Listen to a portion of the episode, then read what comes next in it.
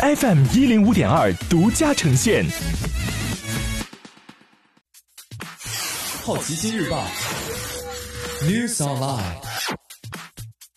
本节目由好奇心日报和喜马拉雅联合出品。今天涉及到的关键词有：中国电信、无印良品、宜家、日本、拜耳、乐视网。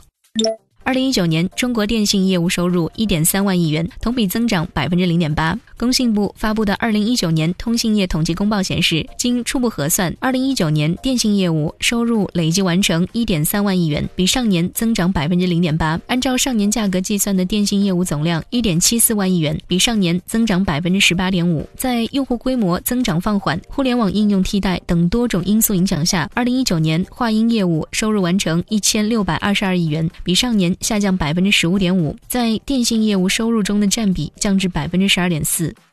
无印良品和优衣库在中国门店逐步恢复营业。良品计划和迅销这两家日本大型零售商正在恢复因新型冠状病毒影响而临时关闭的中国店铺的营业。无印良品的中国停业门店数降至七十家，相当于全部店铺的两成，但武汉市的十家门店仍处在停业状态。优衣库的停业门店数截止二十六号上午为一百五十家，降至停业高峰的二月七号约三百七十家的不到一半。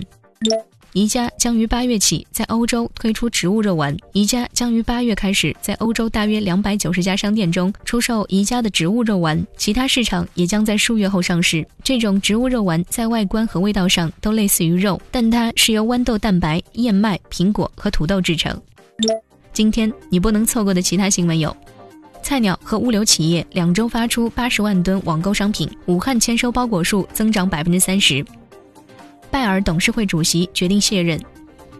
日本批准最昂贵药物生产出售。乐视网二零一九年亏损超过一百一十二亿元。